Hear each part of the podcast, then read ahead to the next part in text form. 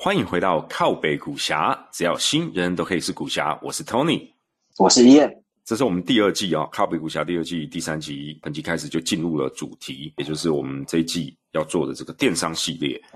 电商改变的是什么？它其实改变的是零售行业，它颠覆或冲击的啊，也是这个产业非常有意思，就是说。美国的零售行业呢，大概是世界上历史最悠久，也是最 powerful，然后很多的这些商业故事，我们可以从中去吸收。那一路呢，从这个它的变革研究下来，我们最终才能知道，就是说电商是怎么一步步的改变零售行业的。故事就从十九世纪一八五零年代中期开始讲起好了。对，因为我们会从这边开始讲起，因为那个时候是在历史上有记载以来第一个美国的第一家百货公司开的。那其实到底谁是第一？全世界到底谁是第一家？有点不可靠。因为英国伦敦有人说他们是第一家，按美国有人说他们第一家，但我们不管啊。反正我们先，因为我们现在是在美国嘛，所以我们现在 focus 在美国。那反正总而言之，就是一八五零年左右，第一家呃百货公司在美国开了。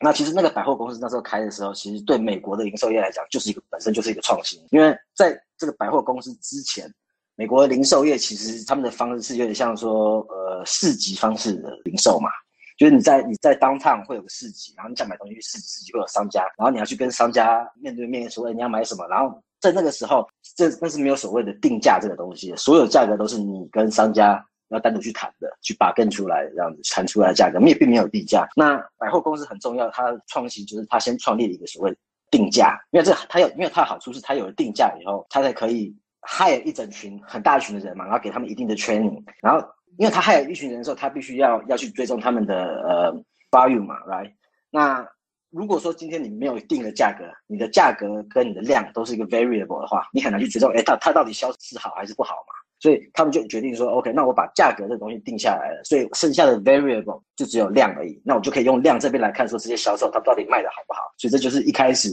呃百货公司的起头。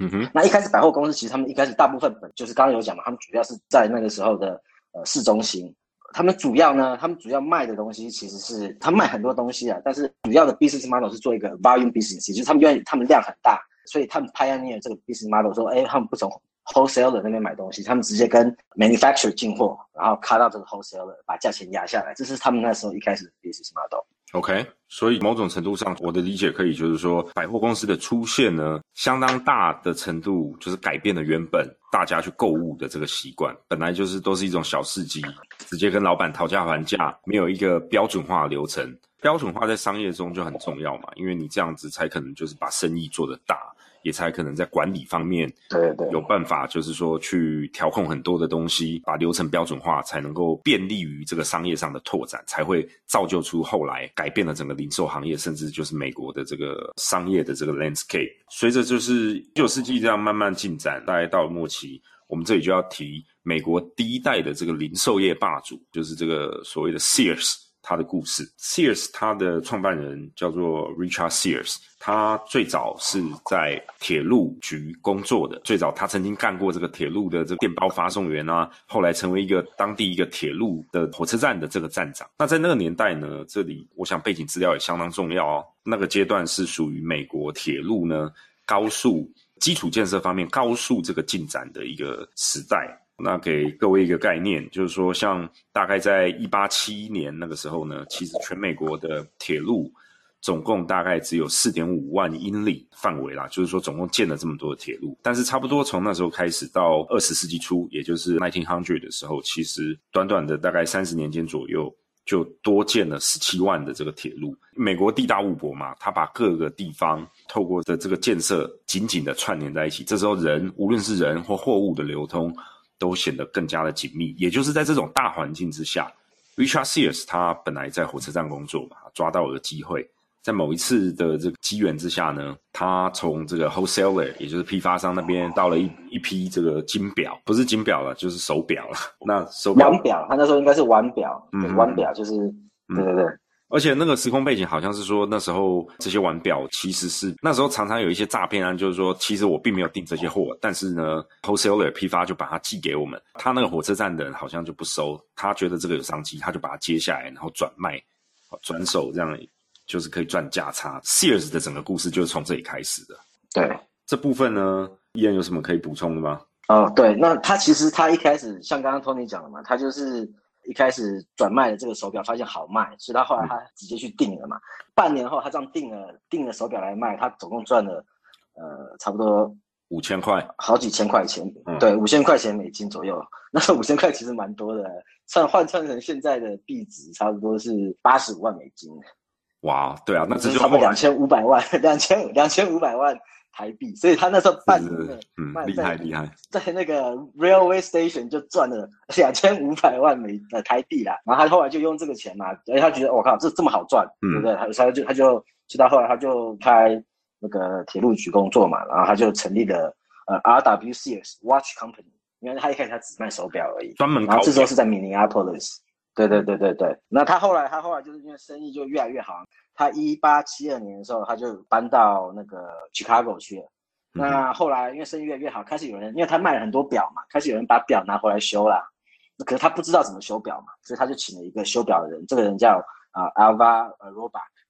嗯哼，后来就是跟他一起创那办所谓 Sears and Roebuck 的这个共同创办人。对，那他们是他差不多是一八七七年左右时候搬到 Chicago 的嘛，刚刚讲。那一八八八年，他们这个公司就正式成立了，并不是没有 catalog，他们之前只是说哦，就是反正随便卖嘛。那他一八八七年的时候，那我先讲一下，在一八七二年的时候，一八七二年的时候，Aaron Montgomery，他那个时候就成立了，他是全世界、全美国啦第一家 mail order company。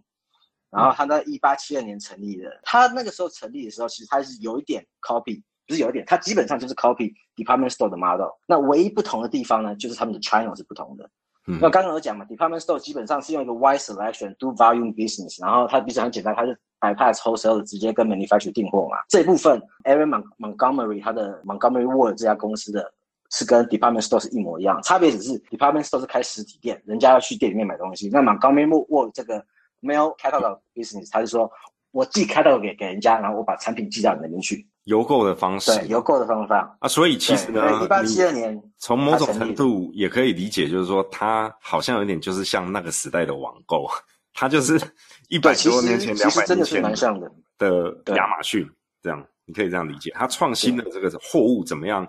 从商家就是发货到消费者手上的这个流程。对，那因为那个时候会有这个商机，是主要那个时候大家这个人口分布，那个时候其实嗯。差不多三分之二的美国人都还是住在乡下嗯嗯，城市化还没有开始。，even 城市化还非常的低，大部分人都住在乡下，然后 department store 大部分都只开在城市，所以在那个时候，基本上就是这些所谓 rural area 是完全他们想要买东西是很不方便的一件事情，所以 Aaron Montgomery 他看到了这个机会，开创了一个基本上所谓的新的市场，因为之之前这些客户是没有被旧有的 business model 给照顾到的，他们是 underserved 你 customer。嗯哼，对，就是也他也不是逆学，其实蛮大的嘛，三分之二个人没有被 serve 到，那他就发现有这个商机，所以他决定说，我的 China 我要跟 department store 不一样，然后我要去去吸引这些 department store 没有吸引到的人，所以他就成立了他的呃 mail order 呃 company。那这个东西其实后来，因为他也不是唯一一家嘛，很多家成立，后来 Sears 他在一八八七年隔年，他移到芝加哥的隔年，一八八八年，他也成立一个 mail catalog business。那他刚成立的时候，其实他那个时候 catalog 差不多是八十。那个 cast catalog 差不多八十八十页左右，那里面主要是卖呃手表跟珠宝，但是因为他后来他越做越成功，越做越成功嘛，他后来他这个 catalog 大到说总共三百二十二页，然后里面东西越卖越多，开始卖一些什么呃，像说是收音马逊啊，呃，脚踏车啊，鞋子啊，衣服啊，呃，那种家具啊，餐盘啊，音乐。in musical instrument 这些东西，其实它反正它它后来越卖越多，什么都卖啊。嗯那可以说是包山包海，基本上就是说一个典型的美国家庭或美国人啊，在生活中他觉得需要的东西，全部都卖。对，他就卖。那好像所以说到一八九四年的时候，他的这个邮寄的这个目录已经每一本都有大概七百页，而且超过六千个商品项，这样，嗯，对对对，那它正式改名成 CS Roebuck 是一八九三年的事情了，因为那个时候其实呃 Alva Roebuck 才变成 partner 嘛。对。不是一八九三年，他是一是一八九三年的时候，美国的那个经济进入有点萧条，然后在那个时候，其实那个 Alva Alva Robert 也是 partner 嘛，可他那时候他在萧条的时候，他发现哇，CS 他公司的花钱还是不手软，他就开始有点怕怕了，所以他一一八九三年的时候，他把他之前买的三分之一的股份又卖回去给给 CS，那就觉得哎这样不行啊，他需要找新的 partner 嘛，所以他那时候他后来他马上就找到两个新的 partner，一个叫 Aaron，一个叫做 Julius Rosenwald。那 Julius Rosenwald 是呃 Aaron 他的 brother-in-law 啦，Julius Rosenwald 他之前是卖衣服的，反正他们那反正他们后来他们就加入 Sears 啊。他这边有个其实有个小故事，嗯，他本来也就是 Sears 的这个 supplier 之一啦。呃，对对对，那这边有个小故事，就是其实大家如果看任何的，就是 founder 啊，其实他们都有个很厉害一点，就是他们其实很会 raise money，他们很会很会集资啊。这个像像他那时候 Alpha。呃，Alba r o b a c k 不是他不是把他的三分之一 share 卖回去给 CS 吗？他那个时候他卖给 CS，他才卖二十五万而已。但是 CS for whatever reason，他 convince Aaron 跟 Julius 把公司的一半买下来，花了七十五万。等于说他换个手，他把流血马上就 double 了。嗯，这合理啊。然后他中间就他中间就不是，可是这是不合理的事情。他在这个当下，他公司是有财务危机的。没有，我的意思是说，我我这里不是针对 valuation，我这里是针对你说的所有的这个创业家或者创办人，对对对，很强的能力，就是找钱的能力。简单讲就是这样。对对对对对，因为因为他就是等于说他换个手，别人就是说你来投资，这是真的他很厉害的。好，这小故事，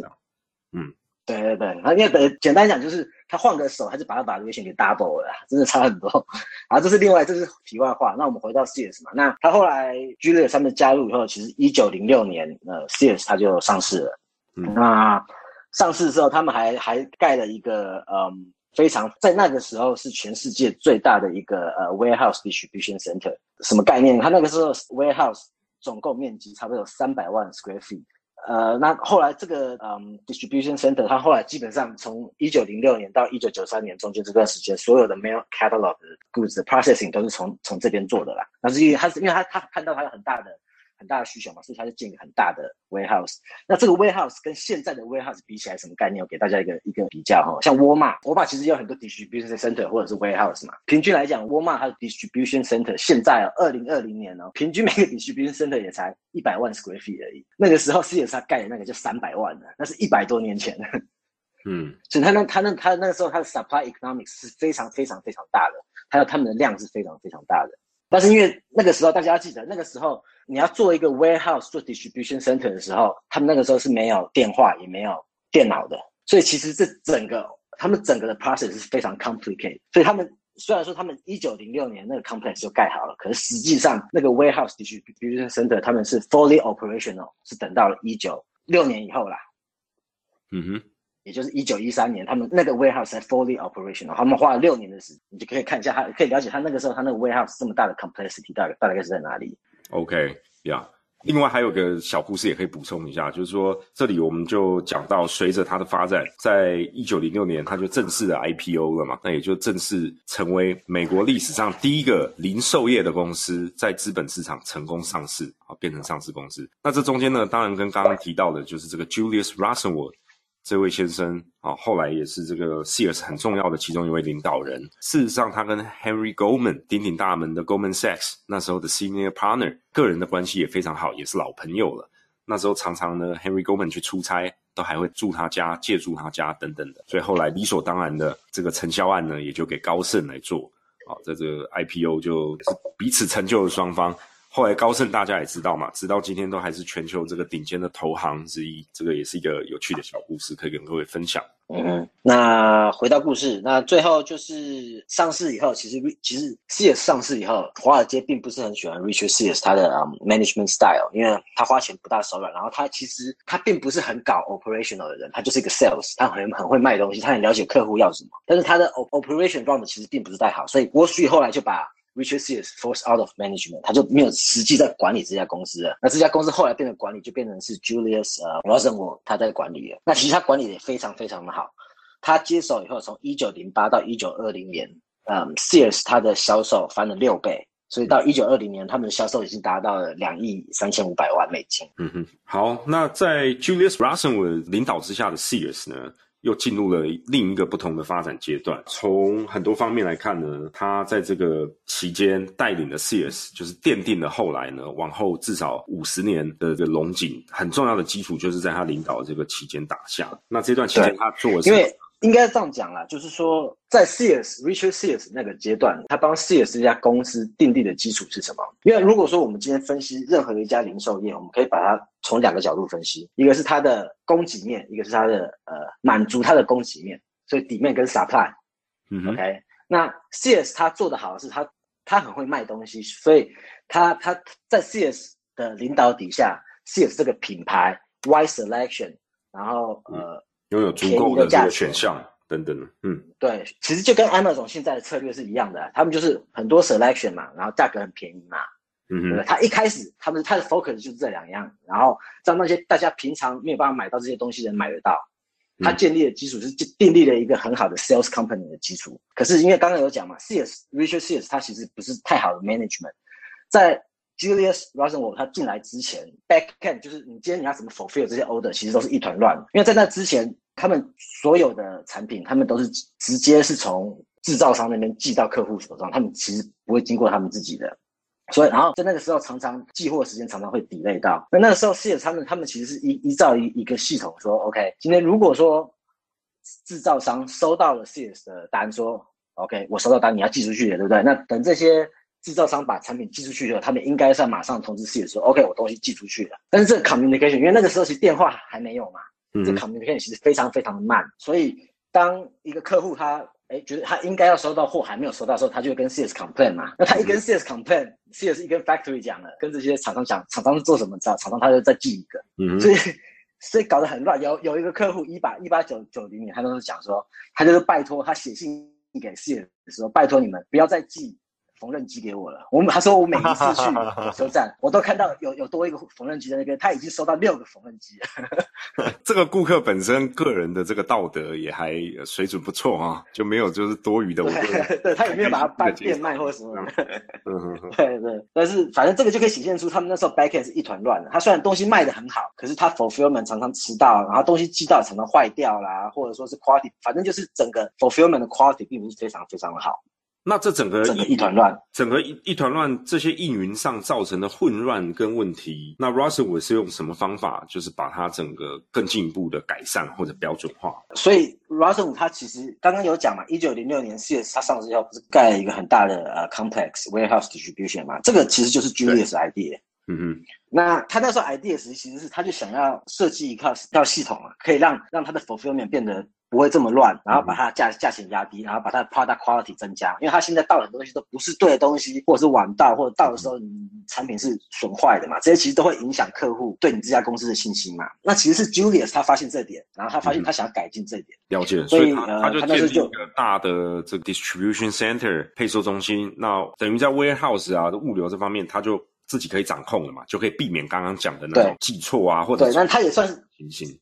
对，因为这个也算是一个 pioneer，因为在那个时候，像我刚刚也讲，大部分 department store 其实他们也是 bypass 中间商，他们都是直接跟 manufacturing 交货，因为他们想要 harness 这个 bargaining power 嘛。嗯。所以那个时候做事情是这样，那他把这个送货的东西做拿来自己做，有点像 back，有点像 Amazon 做的 backward integration 啊，对不对？那那算是一个 pioneer，他算是创一种一种蛮蛮创新的东西。那还有另外一件事，Julius 他做的事情就是，他也决定说他要赚少一点。嗯。所以他把价格，他他他把 CS 价格又放得更低。嗯哼，就是又采取，这这是 CS 他以上任做做的最重要的两件事情。但是以量自价也是那时候很重要的策略，就对了。对，那他那时候他其实他整个这两个东西，他同时做这两个东西，其实他的策略就是说，他觉得他有用 distribution center 以后，他的 operational efficiency 可以上来，表示他的 operating cost 可以下降嘛，他会有点 economic of scale 啊，他这个会慢慢会下降，所以他这边拿到的 efficiency 他可以。他上给客户，所以他把它价格降下来了。做这两件事很重要，因为他就是做这两件事，让他在一九零八到一九二零年销售翻六倍嘛。嗯，那那还有还有一个很重要，你可以看到它 distribution center 的重要性。那个 distribution center 呃建立四年以后，CS 他那时候 gross，他你如果说跟 Macy's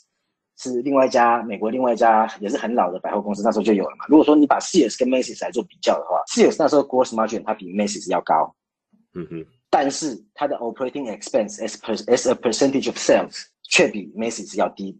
平均要低都低个三 per 三 percent 左右。营运成本反而所以其实占比对，等于说它反而比竞争对手还要低。对，等于四野石那时候做到什么事情？他就做到了说，他东西卖的比人家多，比人家便宜，他的毛利还比人家高，营运成本百分比还比人家低。啊，那这就很厉害了。那这个是不是就可以是它的一个核心竞争优势？这就是它核心竞争优势啊，对。所以它它就是这样，基本上从这样开始，从一九零六开始 dominate 整个呃 mail 呃 mail order business 嘛，就是 mail order business 是什么？呃，邮购。对，他就开始邮购这个市场了。那其实大家想想，为什么邮购这个市场在这个时候会它的 penetration 会比 department store 要高呢？其实很简单的理由，大家想，刚刚我刚刚刚刚有讲嘛，其实，在 CS 刚起来那段时间，三分之二人口都住在郊区嘛，那郊区 railroad 这个 infrastructure 起来了，mail order 这个 business model 才才有可能嘛。那他们那个时候，其实最重要的 competition 是其他家的 mail order company，specifically 它最大的 competition 就是刚刚有讲的啊 Montgomery Ward，嗯，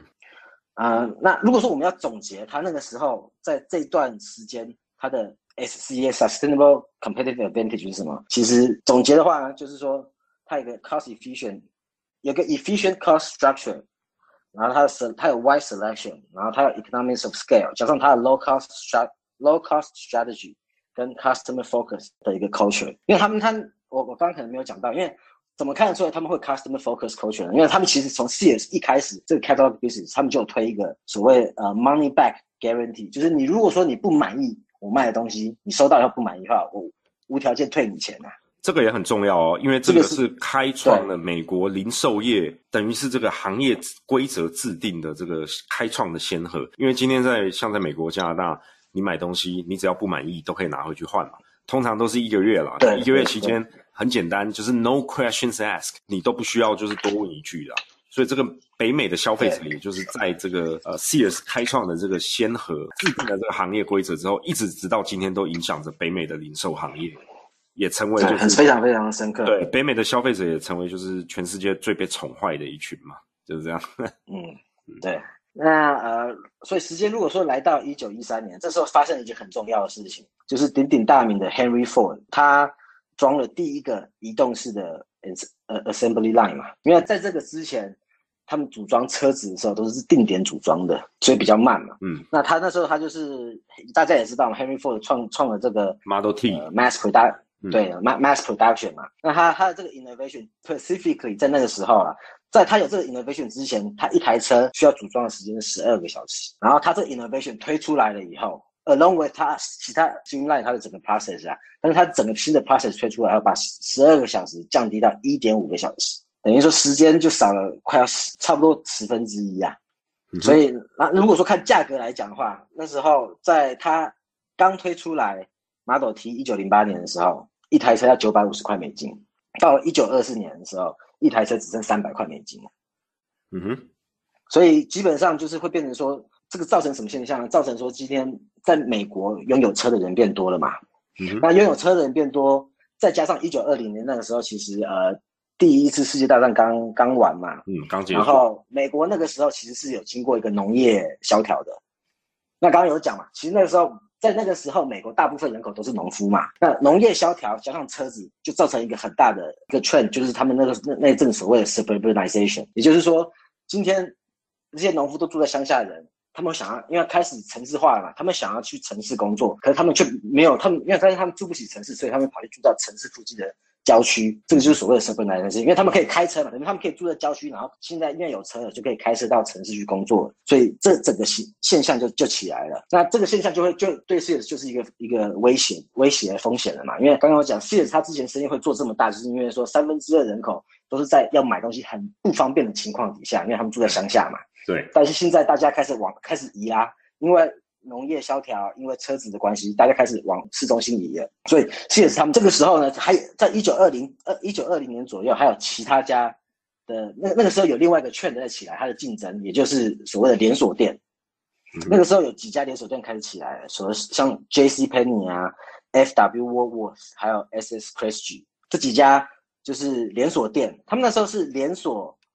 像杂货店一样的东西啊，一尤其是 S W Woolworth 跟 S S Christie，他们其实是有点像杂货连锁杂货店，但是就是连锁店，因为他们那那一阵子就是开始很多不同的 retail 风面在 compete 嘛，呃，那种杂货店 versus department store versus 就是杂货店 versus 百货公司的封面开始有在 compete 了。杂货公杂货店之前本来一开始都只是 mom and pop 单独家的，但是在一九二零年开始有那种连锁的杂货店开始起来，在跟 department store 做 competition，这是另外一部另外一个部分。然后所以呃，一九二四年的时候，Sears 他就挖了。一个很重要的人，从呃他的最主要竞争对手 Montgomery Ward 挖来嘛，这个人叫做呃 Robert E. Wood，他也就是后来造就了这个 Sears 王朝非常重要的一个人，因为 Sears 在他的管理之下呢，再一次的克服了这个困难，而且他统治了 Sears 长达好几十年的时间。对，没错。那 Robert Wood 他其实为什么会离开 Montgomery Ward 呢？其实他会离开 Montgomery Montgomery Ward 是因为说他跟这家公司的策略有冲突，他那时候他就觉得，因为他其实他在 Montgomery Montgomery Ward 的时候，他就发现说，Henry Ford 这个汽车，他就觉得 Henry Ford 这个汽车应该会改变大家的消费习惯，所以他觉得说，Montgomery Ward 应该要从 Mail Catalog pivot 到 Department Store，因为大家都往城市移动了嘛，然后加上农农业萧条，但是 Montgomery Ward 里面人不觉得不这么觉得，他们觉得如果说你开了百货公司之后，你会打自己的脚嘛，你会跟自己的这个。呃，没有开到一个 business 竞争，所以就有有有这个冲突嘛，所以 CS 后来就就看到了这个机会，他们就把呃 Robert Wu 给 hire 过来了。那 Robert Wu 他到 CS 以后呢，他也是有一样的 vision 嘛。那 CS 在 within CS management 其实没有人听他的，唯一一个听他的就是 Julius，那其实也够了嘛，因为。Julius 相信他，所以就用他的 vision 走。有有一句很重要的话，这句话就是那时候大家讲说，当 Montgomery Ward 他们本来的管理阶层在说，哦，你这样会打我自己脚的时候问他的 response 是什么？他说，他也觉得，他也他也知道说，你开了实体店面会打自己脚，可是他觉得，与其你的生意被人家抢走，你还不如自己把自己抢走。他就讲了这句话啊，我是觉得这句话呢，其实 一本在现在我也一直不断在听到，就是可能从。从 Jeff Bezos 的口口中也有常常听到这句话，感觉零售业就是要这么搞的感觉啊。嗯哼，就是要颠覆自己，要自断一倍，省得人家来把你断掉。这样。对对，继续下去。所以呃，Robert Wood 他上任以后，他就是继续开他的他的实体店嘛。他们那时候就开了，他们他们开百货公司，但 instead of 像刚刚有讲百货公司之前的百货公司一般都是开到市中心嘛，人人口密集的地方。但是 Robert Wood 因为他他有发现到说。人口并不是往城市里面跑，是往城市边的 outskirt 跑，suburb 跑，所以他就决定说，在那个时候在 suburb 开的话，你的租金也比较便宜，parking 也比较多，parking 比较多这点也很重要，因为他知道大家都开车，对，所以他那时候就决定说，OK，那我我我们不开到 central city location，我们要开到 suburb suburb 附近，这是他第一个第一个很重要的决定。所以简单来说，第二个很重要，我我可以这样理解嘛？哈，就简单来说，就是说，Robert Woods 很重要，就是说他看到看准了这个趋势，就是消费者的习惯跟行为会怎么改变。对他，他非常的有，对他就是有这个，对他非常有心，他就是有这个 vision，他觉得他已经看到消费者未来会怎么消费了。嗯，还有另外一个 insight 就是很重要，就是他发现说那个时候人口移动的方向，他发现人口是往是往西往南移动。嗯哼，所以他就 strategically 把他要开的店。都 disproportionately allocate 到南部、西南跟西部。嗯哼，他那时候策略就是基本上，反正他的 vision 就是他觉得人会这么跑，会这么动，他的所有策略就是跟着是他的 vision 在走。那没有变的是，他还是继续这个 cost leadership 的这这个策略嘛，就是要继续 CS 留下来这个维持他的评价这个策略。但是他他底面赛是没有什么变，没有什么特别的变呐，就是策略还是一样。他是他 supply side 的整个 resource allocation。就是他把它弄得更 efficient，然后更有计划性的去把呃 mail order pivot 到 department store。那我们可以看看说还有什么别的 strategy 嘛？因为在那个时候，他最大的事业最大最最最大的竞争对手 Montgomery Ward，他其实他也他们也发现这个 trend，那他们也想要从 mail order business pivot 到 department store，可是他们的 strategy choice 就不太一样了。因为 Montgomery Ward 他其实他一开始呃他们就是呃。他知道嘛？因为大家也在。如果说你一开始做 mail order business，你的主要客户一定是住在乡下的人嘛，对不对？所以 Montgomery Ward 他们觉得说，他们应该要继续服务这群客户，所以他们就选择说，他们把他们的这些 physical store location department store 要开到乡下，而不是开到城市哦。嗯。所以他们换句话说，Montgomery Ward 跟 CS 都很聪明的避免了在城最最最竞争城市的这些 department store，他们都成功的避免了，但是。如果说你跟你把 Montgomery Ward 跟嗯 Sears 他们这个决定要 target 的 customer 这个 segment 比较一下，其实看起来 Sears 会选的比较好。为什么呢？如果说你把美国的 township 分成三大块，就是小、中、大。所谓大的大大城市就是五十万人以上的，那中城市就是二十五万到五十万人，那小城市就二十五万人以下。其实 Montgomery Ward 它都是 focus 在小城市，Sears focus focus 在中城市，然后其他那些大的 department store 都是 focus 在大城市。OK，那如果说你看 median population，就是 Sears 有在的地方，median population 差不多是八万多人，但是 Montgomery Ward 它在的 population median population 只有一万多人，也也就是说。同样，他们同样是避开了 traditional department store 的 competition，但是今天 SIS 选的战地，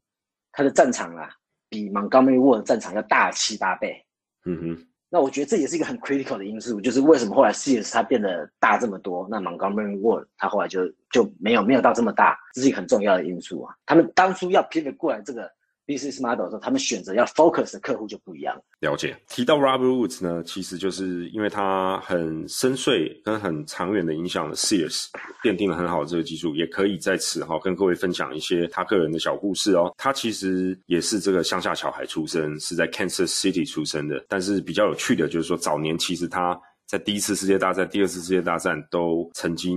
有从军的这个经验啊，他是鼎鼎大名的这个西点军校毕业的哈，也是非常优秀的一位军人。那最高呢，在军队中曾经担任到了，最后是以这个 Brigadier General，也就是所谓的准将退下来的。那在军中的这些经验也造就了他，就是非常。重视这个数字跟管理，因为他在军队中大部分生涯主要的专业领域是在负责，他是从所谓的这个 quartermaster 一步一步做上来的，他主要就是负责计划跟供应所有的这个军需品，像这个二次世界大战打仗的时候，在欧陆战场呢，他也是负责整个美国远征军后备后勤这些以及这个供应品啊，他就是负责在企划、指挥跟管理这些物资的。所以后来呢，进入零售业，我想这跟他军队中的生涯的这些管理经验也有相当大的这个关系。他成功的运用了这些经验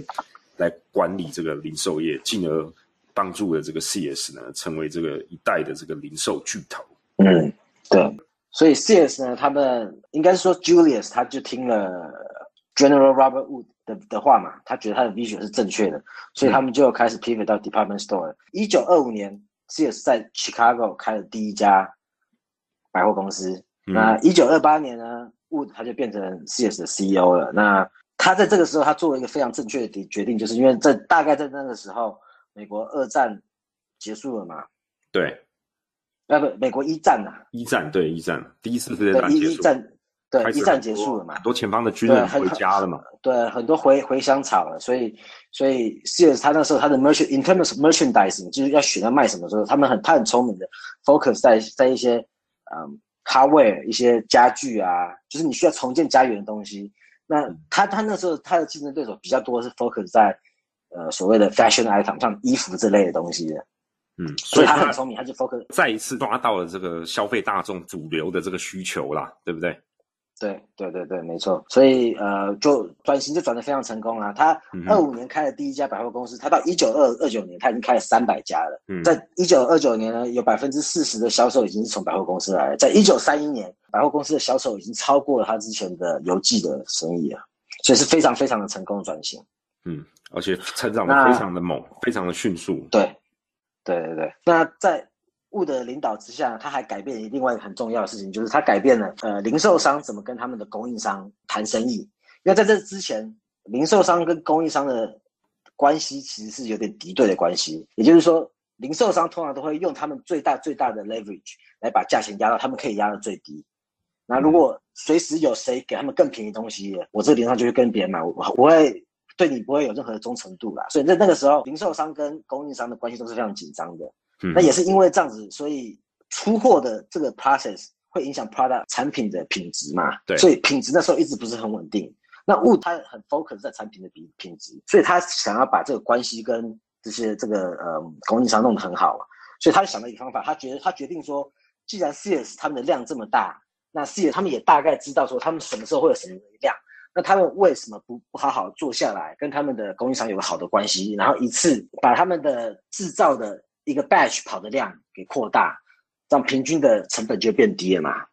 所以他想说，哦，这样这样，他如果好好的跟他的供应商来 coordinate 这个制造成本可以下降，那他 in addition 是它可以更便宜以外，他他还可以跟这个供应商分润嘛，让供应商也想好继续跟他有个长期的合作关系这样下去。嗯所以这是他一个很重要，另外一个很重要的一个 operational innovation 吧，应该可以这样讲。了解。重点是他要确保说他出货的时候，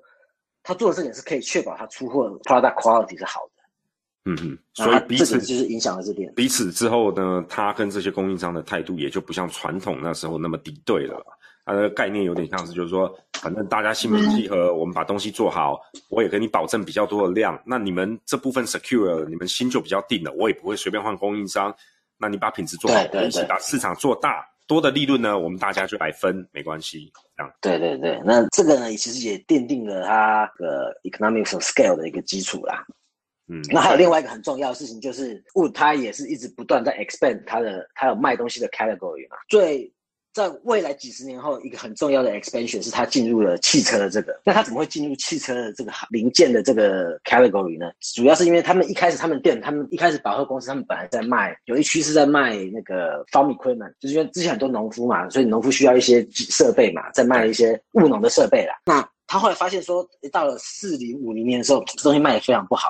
但是大家都有车子嘛，对，所以他想，哎，那我来卖一下车子的东西好了。因为所有人到 CS 都是开车过去的，对，所以当然这么多开车的客户，他就想，那那他他就想说，那我来卖一点车子零件好了。因为大家都很需要车子嘛，所以他开始卖车子零件。有没有？那车子零件一卖，生意非常非常好，然后就开始有客户问说，哎，那你客户发现说他们的轮胎用的很快啊，就问他们有没有在卖。哎，他发现有这个商机，他要开始卖轮胎了。那轮胎这个产品呢，一度是在他们店里面。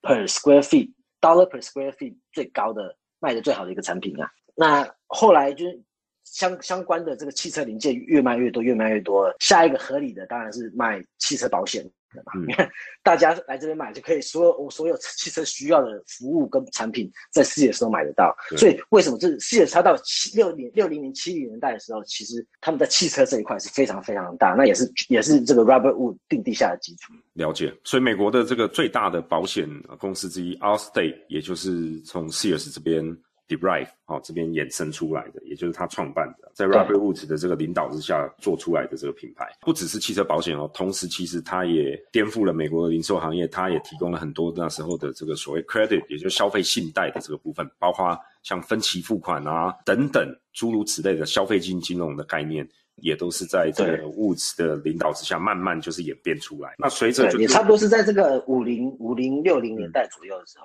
对，那因为他在 CS 当。President 总裁，哈，总共大概十一年的时间。那在之后呢，他也就又晋升啊，到董事会成为这个董事长。其实从一九三九到一九五四，他又当了这个 Chairman。公司其实都是在他制定的这个战略跟方向下，逐渐的这个壮大。那随着二战的结束，另一波的这个回乡潮跟基础建设，以及逐渐壮大的美国中产阶级，又更进一步的推波助澜的帮助了这个 CS 的成长。那一路呢，就来到了五零年代、六零年代，最后在七零年代。初期呢，可以说 Sears 是达到了一个前所未有的零售帝国的高峰，也就是在一九七二年的时候呢，建了这个当时世界上最高的这个摩天大楼，所谓的在芝加哥的这个 Sears Building，在当时是世界第一高楼，也是 Sears 集团的总部之所在。嗯，那 Sears 的辉煌故事大概呃，我们就讲到七零年代初这一集的 Podcast 对 Sears 的整个分享。也就是帮大家对于美国上个世纪的零售业啊，第一代的零售业的巨头 CS 有一个初步的了解。在下一集的 Podcast，我们将会继续。那在这边先呃跟大家透露一下，那也就是鼎鼎大名的沃尔玛，也就是沃尔玛。那至于沃尔玛怎么打败 CS，这又是下一个世代的故事。欢迎大家继续收听下一次靠北股侠节目。今天聊到这边，拜拜，拜拜。靠北股侠是一个专注于深度基本面分析的播客 Podcast 频道。在 Apple Podcast 和 Spotify 等等各大平台，股侠将会定期发表我们对总经、市场、产业、公司和投资等等各项相关议题的探讨。如果你喜欢我们的节目，请多多支持、转发给家人朋友听，并留给我们高分的好评哦！谢谢大家。